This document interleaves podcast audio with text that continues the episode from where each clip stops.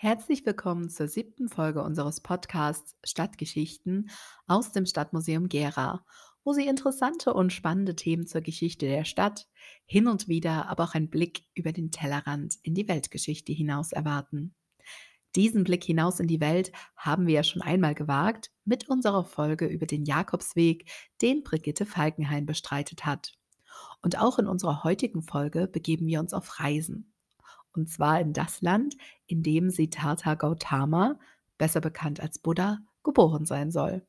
In ein Land, von dem aus man die beeindruckenden Berge des Himalaya bestaunen kann und wo Kühe als heilig angesehen werden. Die Rede ist natürlich von Nepal. Über das Land, die Menschen, Tradition und Kultur werden uns heute Frank Rüdiger und Ulla Spörl berichten. Die Gererer sind im letzten Jahr in das ferne Land gereist und lassen uns nun an ihren Eindrücken und Erfahrungen teilhaben. Und begrüßen tue ich sie so, wie man es in Nepal macht, mit einem Namaste. Namaste. Namaste. Die erste Frage, die sich mir und sicherlich auch unseren Zuhörenden stellt, warum gerade eine Reise nach Nepal und wie entstand die Idee dazu? Nepal ist ja nun nicht gerade als touristisches Ziel bekannt, noch vielleicht unter Bergsteigern. Die Frage, warum, ist relativ einfach zu beantworten, weil wir noch nicht da waren. ähm, Im Ernst, also wir sind schon sehr interessiert an fremden Kulturen und, äh, und Nepal hat uns immer schon gereizt, mal das Hochgebirge, also den Himalaya zu sehen und zu besuchen. Und deswegen äh, hat sich das dann einfach ergeben. Ursprünglich war eine Reise nach Island geplant zu der Zeit, aber die, das äh, hat nicht funktioniert. Und dann haben wir uns ganz spontan und kurzfristig entschlossen, nach Nepal zu reisen. Nepal ist ja ein Land in Südasien, das zwischen China und Indien liegt und in dem mehr als 30 Millionen Menschen leben. Diese gehören über 100 verschiedenen Volksgruppen an, wobei etwa 80 Prozent Hindus sind. Und mehr als 40 Prozent Nepals liegen übrigens über 3000 Meter über dem Meeresspiegel und es ist somit eines der höchstgelegenen Länder weltweit. Muss man sich deshalb speziell auf diese Reise vorbereiten und wie sah die Planung der Reise bei euch überhaupt aus? Ja, wir haben uns nicht besonders vorbereitet. Äh, freilich, wir dachten, äh, wir, wir reisen ziemlich hoch und haben uns entsprechende Kleidung gekauft, aber über die Kultur und äh, das Land selbst wir hatten keine Zeit dazu. Wir wollten uns einfach überraschen lassen und uns von den Eindrücken auch äh, plätten lassen. Äh, besonders vorbereitet haben wir uns nicht. Also eher eine ganz spontane Reise und sozusagen das Ganze auf sich zukommen lassen. Naja, das war nicht ganz so spontan. Das war mit einem, mit einem äh, Reiseunternehmen. Wir waren eine ganz kleine Reisegruppe das äh, war unheimlich toll mit einem äh, oder mit zwei einheimischen Reiseführern, die perfekt Deutsch gesprochen haben. Und wir sind also äh, ungefähr 2000 Kilometer durchs ganze Land gefahren. Reisegruppe, wir waren 14 oder 15 14. Personen nur. Hm. Und da ist das natürlich sehr, sehr intensiv. Da kannst du mehr erleben, als wenn du das äh, privat machst. Wenn du noch nie dort gewesen bist, man muss natürlich auch erstmal gucken, Sprache, Kultur, Essen und, und, und so eine Geschichten. Äh, das ist alles wunderbar, aber vorher hatten wir ja doch schon ein bisschen Bedenken, äh, die waren ganz schnell weggewischt. Das Land Nepal umfasst eine Fläche von ca. 148.000 Quadratkilometern und ist somit nicht einmal halb so groß wie Deutschland. Der Großteil der Bevölkerung lebt auf dem Land und nur 21 Prozent der Menschen leben in Städten. Eine davon ist Kathmandu.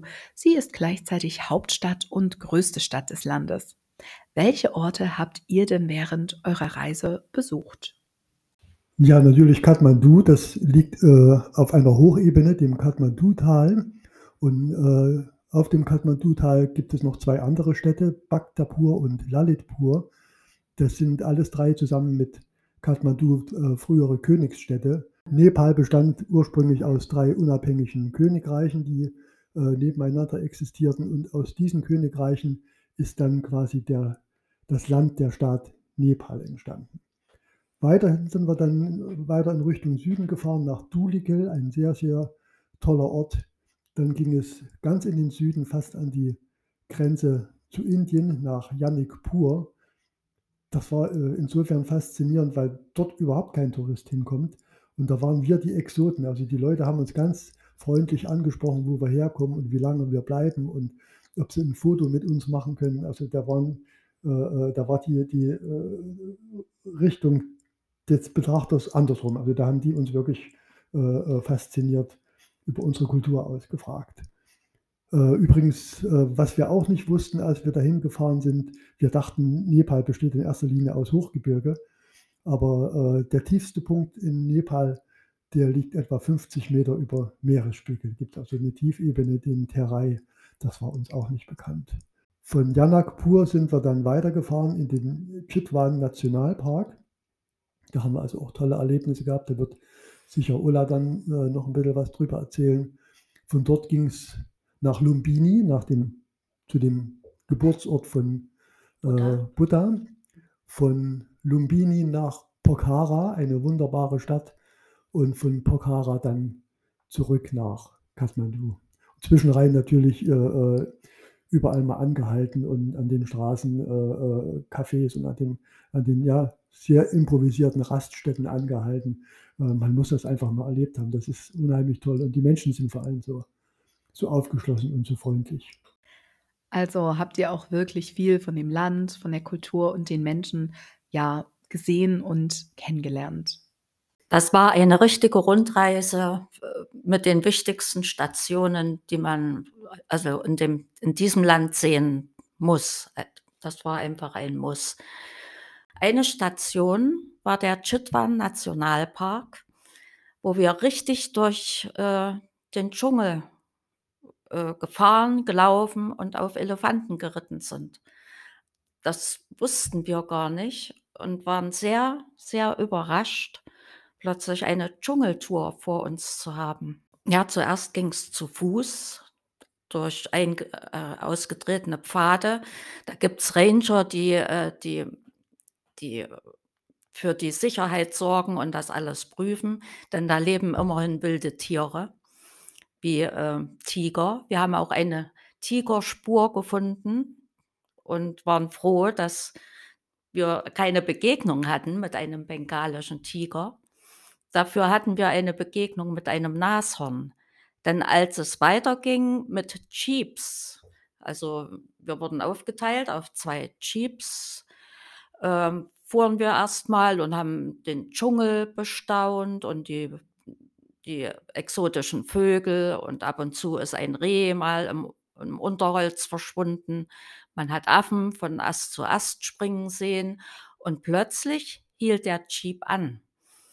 Und wir schrien erst mal vor Schreck und dann waren wir aber mucksmäuschenstill, denn vor uns, direkt vor uns stand ein ausgewachsenes Nashorn und hat uns angeschmachtet. Also und wir hielten den Atem an. Und auch der Fahrer hat sich nicht gerührt, bis dann nach 'ner gefühlten Ewigkeit das Tier dann auch weggetrottet ist, aber ganz langsam. Das muss wohl gedacht haben, es hat keine Chance gegen den Jeep, denn der war größer. Ja, solche Sachen haben wir erlebt. Es ging dann noch, äh, mit einem Einbaum über den Fluss Rapti. War das Rapti? Ja, und der der wimmelte von Krokodilen. Und wir in so 'nem schmalen Einbaum von einem, der mit 'ner Stake der uns vorwärts gestakt hat. Und von der Seite kamen Krokodile ins Wasser, aber das hat mich dann nicht mehr so angerührt wie wie die Begegnung mit dem Nashorn. Und am nächsten Tag sind wir entschädigt worden für alle Schreckmomente durch eine durch einen Elefantenritt durchs Unterholz. Also, da kamen wir ganz nah an die Wildtiere heran, weil Elefanten sind ja Vegetarier und die Tiere haben keine Angst vor vor den sanften Riesen. Und sonst kommt man nicht so nah heran an die Tiere wie durch Elefanten. Die sind auch ganz vorsichtig und, äh, ich hätte das nicht gedacht. Und nebenbei haben wir noch erfahren, dass ich, äh, zum Elefantenreiten nur die weiblichen Tiere und auch nur die von den asiatischen Elefanten eignen. Afrikanische oder Bullen eignen sich nicht, denn die werden ja von Mahuts äh, dressiert und gelenkt. Die lenken die so, dass sie mit den Füßen gegen den Ohransatz stoßen, um die Richtung vorzugeben. Das haben wir alles sehen dürfen. Das war ein wundervolles Erlebnis. Also, das klingt ja wirklich spannend. Ähm, ja, gerade wenn man solche Tiere mal wirklich in ihrer natürlichen Umgebung sieht. Also, richtig toll. Ihr habt ja aber auch beschrieben, dass Kühe in Nepal heilig sind und hattet ihr denn da auch, ja, besondere Begegnungen mit diesen heiligen Tieren? Ja, hauptsächlich im Süden an der an der indischen Grenze sind die Kühe heilig, weiter im Norden dann nicht mehr so, aber dort laufen die rum wie in Indien. Da leben ja auch viele Hindus und Hindu heißt eigentlich nur Inder, aber die frönen ja auch der hinduistischen Religion. Und da gab's ganze Kuhherden, also richtige Herden, die auf der Straße lang marschiert sind mit Bullen, also richtig ausgewachsene Bullen, die die sind die werden ja in jedem Land mit Vorsicht behandelt.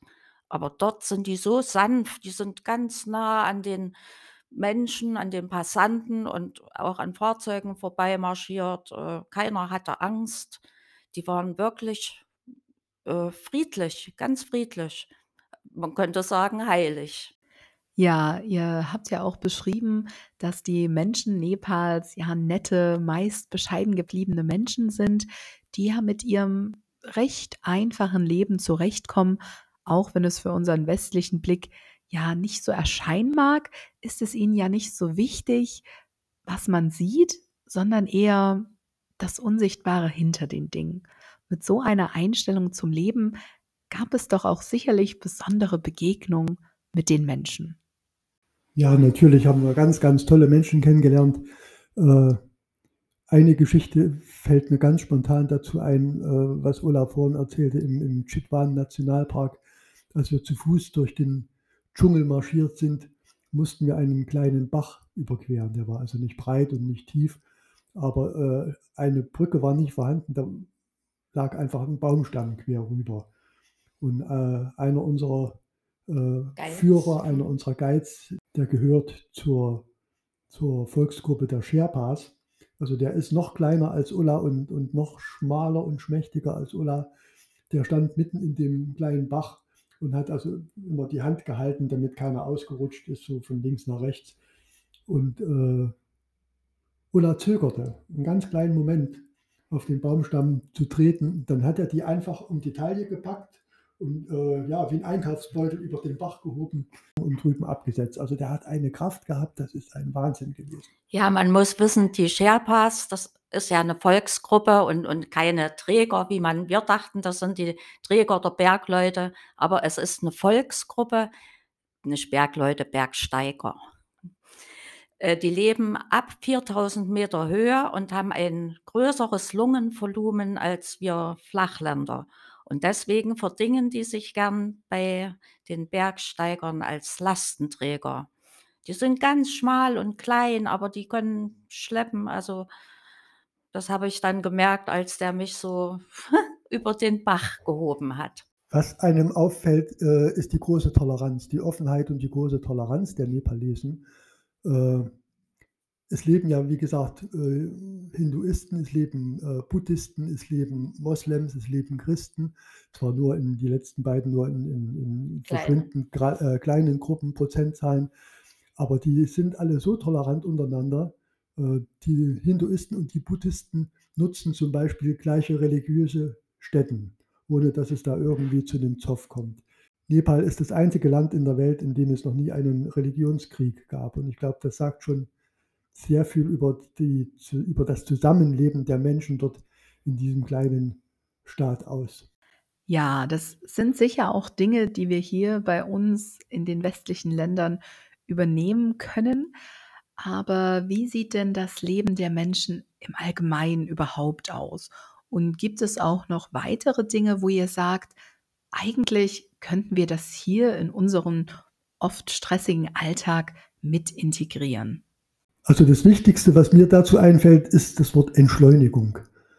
Also dies, das Land, die, die Menschen dort haben einen ganz anderen Lebensrhythmus als, als hier. Und es funktioniert trotzdem alles. Es, ist, also, es gibt kaum Kriminalität, so viel wie wir mitgekriegt haben. Natürlich wird einem da auch nicht alles erzählt, wenn man da hinfährt. Aber es ist ein sehr, sehr friedliches, ein sehr friedliebendes Volk. Was man auf dem Land sieht, ist zum Teil bittere Armut, wenn also die Bananenbauern da in irgendwelchen zusammengezimmerten äh, Holzbuden leben und hausen.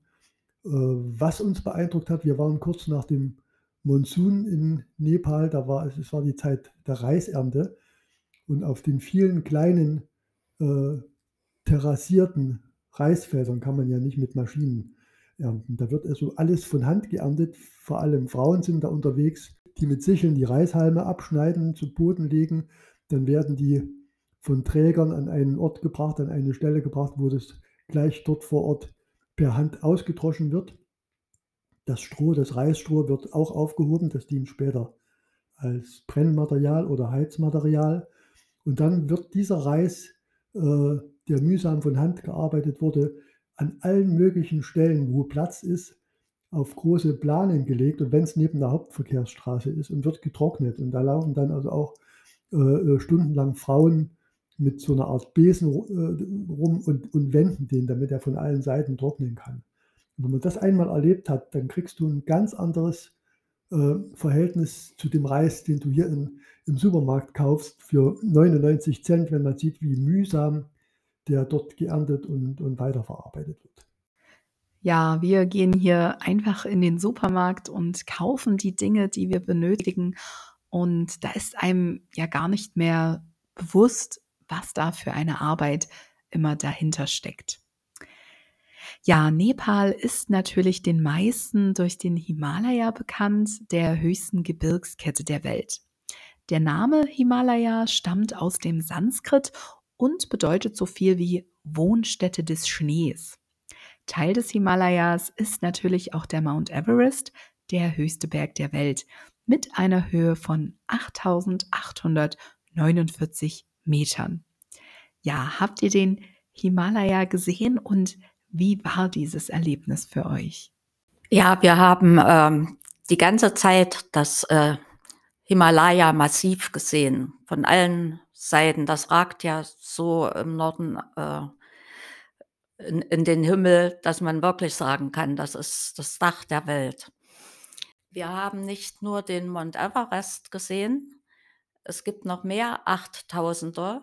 Nur einige davon sind heilige Berge, die dürfen nicht bestiegen werden. Äh, was wir gemacht haben, ist eine, ein Flug entlang des Himalaya. Mit Buddha Air hieß, hieß die Fluggesellschaft. Äh, da wurden nur die Fensterplätze verkauft. Über 250 Kilometer war die Strecke am Himalaya bis nach äh, Ost Westen und dann wieder zurück. Und jeweils, wer jeweils den Fensterplatz hatte, rechts oder links, hat, hat dann mal einen Blick drauf werfen können. Wir konnten auch fotografieren. Und das war wirklich beeindruckend, so als würden wir die, diese Berge besteigen, obwohl wir etwa fünf Kilometer noch entfernt waren war das alles so nah und so so unwirklich, dass äh, dass es wirklich zum Staunen, wenn man diese Berge sieht. Spannend finde ich auch immer das Thema Essen. Ähm, gerade die nepalesische Küche hat ja Einflüsse aus China, Indien und Tibet. Was sind denn die Gerichte, die man unbedingt probieren muss, wenn man nach Nepal reist? Es gibt zwei, die wir unbedingt empfehlen können. Das eine sind Momos und das zweite ist Dal Bat. Momos sind so eine Art Maultaschen, nur etwas größer, äh, schmecken unheimlich gut, können, also es ist ein Teig, der, der entweder mit Fleisch oder mit Gemüse gefüllt ist, äh, ist sehr, sehr äh, schmackhaft und sehr lecker. Und das zweite, was ich sagte, Dal Bat, das ist Ja, das inoffizielle Nationalgericht von von Nepal, das ist Reis mit einer wundervoll gewürzten Linsensuppe. Diese Linsensuppe ist mit Ingwer oder und Kurkuma und anderen exotischen Gewürzen, äh, äh, versehen. Das schmeckt unheimlich gut. Dazu wird, äh, unterschiedlichstes gebratenes Gemüse gereicht und manchmal auch, äh, Hähnchen Fisch. oder Fisch. Ich muss gestehen, ich bin fast in den 14 Tagen ich hätte es mir nie zugetraut, äh, mal so zu denken, fast zum Vegetarier geworden. Also, wir haben wirklich dann zweimal am Tag dieses Dal Bhat gegessen. Das ist sehr, sehr lecker und, äh, zu Hause haben wir's natürlich dann auch gleich mal nachgekocht. Also, das ist wirklich das ist 'ne ganz, ganz, äh, tolle Geschichte. Ja, mit euren ganzen Schilderungen erübrigt sich meine letzte Frage eigentlich, denn diese ist: Ist eine Reise nach Nepal empfehlenswert? Unbedingt, denn wir haben uns schon vorgenommen, im nächsten Jahr gleich wieder hinzufahren. Und zwar gibt es da eine Trekkingtour, die bis nach Tibet geht und bis ins Basislager von Mount Everest. Das wollen wir unbedingt sehen. Sonst jeder, der in ein Basislager von Mount Everest will, der muss schon mal 'n paar Tausend Dollar hinlegen. Aber auf dieser Reise müssen wir das nicht. Da ist das einfach ein eine Station. Also, wir sind begeistert. Es heißt, ähm, jeder, der nach Nepal reist, reist wegen den Bergen. Wenn er aber wiederkommt und noch mal hin will, dann wegen der Menschen. Und, ich denke, das wird jedem so gehen, auch allen unseren Mitreisenden. Die waren nicht das letzte Mal dort. Und, äh, es ist unbedingt zu empfehlen, nach Nepal zu reisen. Ja, zum Schluss habt ihr uns noch etwas Spannendes zum Straßenbau mitgebracht, nämlich eine kleine Geschichte. In Nepal gibt es ein nicht allzu groß ausgebautes Fernstraßennetz. Das sind also, äh, ungefähr 8.000 Kilometer, wobei nur 1.000 Kilometer davon asphaltiert sind. Und dieses, äh, Straßennetz wurde quasi erst in den 60er Jahren begonnen auszubauen. Das sollte man, hm, eventuell wissen im im Vorfeld der Geschichte, die jetzt kommt. Ja, wir haben auch ein Buch gemacht, als wir aus Nepal zurückkamen. Wir hatten viele Fotos und, äh, dachten: „Na ja, d die müssen wir irgendwie verarbeiten.“ Und in dem Buch habe ich dann noch 4 Geschichten geschrieben, Reiseerlebnisse. Ich bin Autorin und eine davon möchte ich jetzt mal vorlesen. Mama Vogel mit Babys. In Pokhara, einer Stadt, die erst in den 1960er Jahren an das nepalesische Straßennetz angebunden wurde, erfreute unser Guide Arun seine kleine Reisegruppe mit einer anrührenden Geschichte, die wohl niemand von uns vergessen wird. Er entführte uns in eine Zeit, als in Nepal gerade erst begonnen wurde, ein halbwegs brauchbares Straßennetz zu errichten.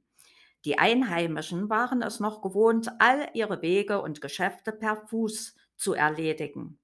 Doch bevor die Bauern mit ihren Familien die Bekanntschaft mit Straßenfahrzeugen machten, war für sie ein Anblick schon fast alltäglich geworden. Im Himmel über ihnen flogen große stählerne Vögel mit riesigen, aber unbeweglichen Flügeln. Die von Natur aus aufgeschlossenen Menschen begaben sich, sofern sie nicht gerade auf den Feldern arbeiteten, neugierig zu den Landeplätzen und beobachteten, wie aus dem Bauch der Riesenvögel Unmengen von fremdartigen Sachen herausgeholt wurden, wussten sie doch nicht, dass es sich meist um Material für den Straßenbau, aber auch Versorgungsgüter handelte. Eines Tages jedoch geschah etwas, das sie sich schon eher erklären konnten. Statt komischer Kisten und Container bewegten sich kleine Wesen aus dem Bauch der wohl gerade gebärenden Mama. Die Babys sahen aus wie der Muttervogel. Sie hatten runde Beine, Augen und einen, wenn auch kurzen Schnabel. Einziger Unterschied, es fehlten ihnen die Flügel. Kein Wunder, dass sie sich nur auf dem Boden bewegten und seltsame Wege nahmen. Sie übten wohl den Anlauf für das Abheben in den Himmel, doch mussten sie sicher noch eine Weile warten, bis ihnen Flügel gewachsen waren. Nach einer Weile erkannten die Besucher dieser Babys, dass sich ihre Erwartungshaltung wohl nie erfüllen würde, denn bald hatten sie sich an den Anblick gewöhnt, dass diese Gefährte keine Flügel bekamen, auf den entstehenden Straßen entlang fuhren, ohne dass sie von Pferden, Eseln oder Wasserbüffeln gezogen werden müssen. Sehr schön, vielen Dank. Ja, ihr habt ja gerade gesagt, ihr habt auch ein Buch über eure Reise veröffentlicht. Kann man dieses denn irgendwo käuflich erwerben?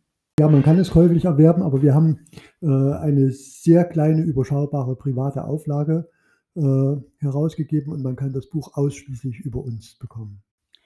Also können sich die Zuhörenden gern an uns, das Stadtmuseum, wenden und wir würden die Anfragen dann natürlich an euch weiterleiten. Ja, das war die siebte Folge unseres Podcasts Stadtgeschichten aus dem Stadtmuseum Gera. Wir hoffen natürlich, dass Sie auch das nächste Mal wieder einschalten. Bis dahin und auf Wiederhören.